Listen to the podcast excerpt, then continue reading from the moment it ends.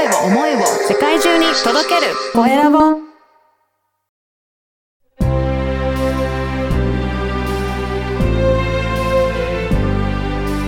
経営者の志こんにちは、小ラボの岡田です。今回は集客アップ建築士の青柳忠弘さんにお話を伺いたいと思います。青柳さん、よろしくお願いします。よろしくお願いいたします。まずは自己紹介からお願いいたします。えっ、と、私はですね、えっ、と、集客のお悩みを、まあ、空間づくりで解決したい、えーお客様に向けてですね、集客力のある空間を提供しております。集客アップ建築士の青柳と申します。よろしくお願いします。よろしくお願いいたします。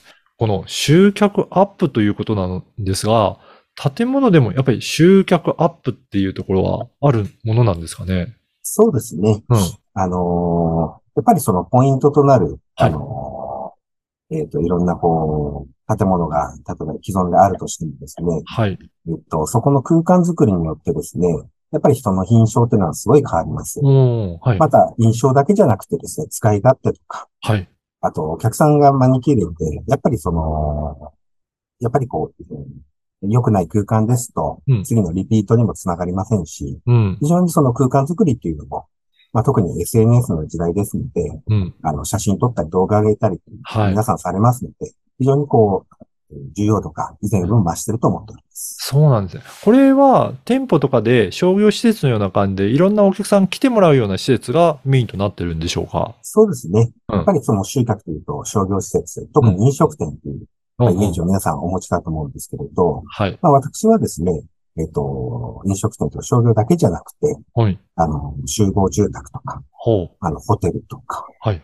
あとはですね、老人ホーム関係の介護施設とか、はい。そういった方にもですね、まあ入居という観点で、えっ、と、いろんなお悩みを抱えている方が多いので、その方のお力になりたいと考えております。なるほど。あの、単なるその商業施施設でお客さんとして来てもらえるだけじゃなくて、その施設に入っていく。まあ、マンションだったら入居したいなと思うような場所だったり、老人ホームだったらそこに入りたいなって、そういうことも全部共通で集客アップということなんですね。そうですね。わかりやすくそのように表現してます。これは、以前から青柳さんこういった感じでやられていらっしゃったんでしょうか？そうですね。あの、集客というものをこう考え出したというのは、約10年ぐらい前からなんですけど、まあ以前その、あの、勤めていた時にも、うん。あの、仕事で、はい。えっ、と、まあ結果、お客様の力も力も加わってですね、うん。まあ集客力がある、こう、ウェディング施設をあの作ってこれた、あの作られたんですけれど、はい。その時はですね、あの、普通にこう、作品作りをしよううん。ということで頑張って、結果、集客力がある施設ができたんですね。うん。で、その施設をまたご覧になった別のお客様からお声がかかって、また仕事をやることになったんですけど、うん。えっ、と、その時に、その、えっ、と、また集客力がある施設ができたんですけど、はいそうすると人が集まることを、まあ、はい目の前で目の当たりにしまして、いろんなこう、えー助け合いが始まったりとか、はい。情報交換したりとか、うんまあ、あの、よく交流会でもそういうことが起こると思うんですけれど、うんうんそのようなことが、やっぱりこう、目の当たりにしまして、うんまあ、集客を、まあ、呼び起こせる施設を作れるということは、非常に自分の武器だなと思い始めまして、はい。またそこを、こう、価値を感じるようになったんですね。うんでそれから、えー、まあ、集客って何だろうって考えて整理をして、はい。えっ、と、実はそのウェディング施設とか、うん。まあ、やってきたことが、いろんなノウハウが詰まってるとこを、ええ。ー自分なりにこう勉強しまして、うん。で、その後は、えっ、と、それを逆にその集客とも考えた上で、えーデザインとか設計をしていうんくということのやり方の切り口を変えていったというか、はい。という形の活動が、まあ、約10年ぐらいですから、あのー前職のサラリーマン時代からうんやっているような活動になってます。そうなんですね。じゃあ、はい最初に、まあ、集客できるような、そこを念頭に置いて設計していく。まあ、普通だったら、なんかかっこいいとか、なんか見た目がいいとか、なんかそういったところが、まあ、あるのかなと思うんですけど、集客という切り口を結構重視されて、設計されてるっていうことなんですか？そうですね。あのー当然その、えっと、建物を作ったりとかするときには、集客だけししか考えないわけではないんですけれど、うん。やっぱりそのビジネス、特にビジネスに関しては、まあ、はい。集客って、まあ、あの、非常にこう、重要な要素ですので、うん。えっ、と、そこを、えっ、と、まあ、以前は作品作りだけを考えてはいで、。今は作品作りと集客っていうものを、うん。えー考えながらやってて、特に、えー集客っていうものを念頭に置いて、えー設計を進めているという流れになります。うん。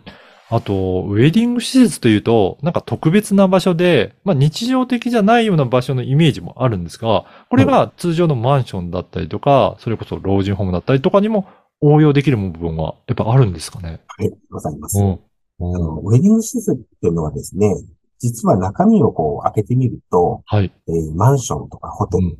まあ老人ホームが例えば別の用途であるとすると、そこのいい要素、はい。参考にしたい要素を寄せ集めて実際できている部分がかなりの部分なんですね。